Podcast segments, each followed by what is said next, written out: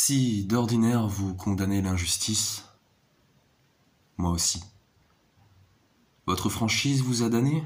La bêtise vous déplaît? Moi aussi. Nous sommes les deux facettes moisies d'une même pièce, sans l'avoir choisie, c'est vrai? Entre ces lignes, il n'y a de commun que l'interprétation. Votre regard, selon comment il l'embrasse, donne au poème une raison, un raisonnement, la tentation de lire une œuvre se fait pesante, blasphème. Lorsque votre cœur revêt monocle et se perd, nous sommes seuls et nous évoquons les douleurs synchrones, nous osons permettre à nos heures de s'unir, être pères.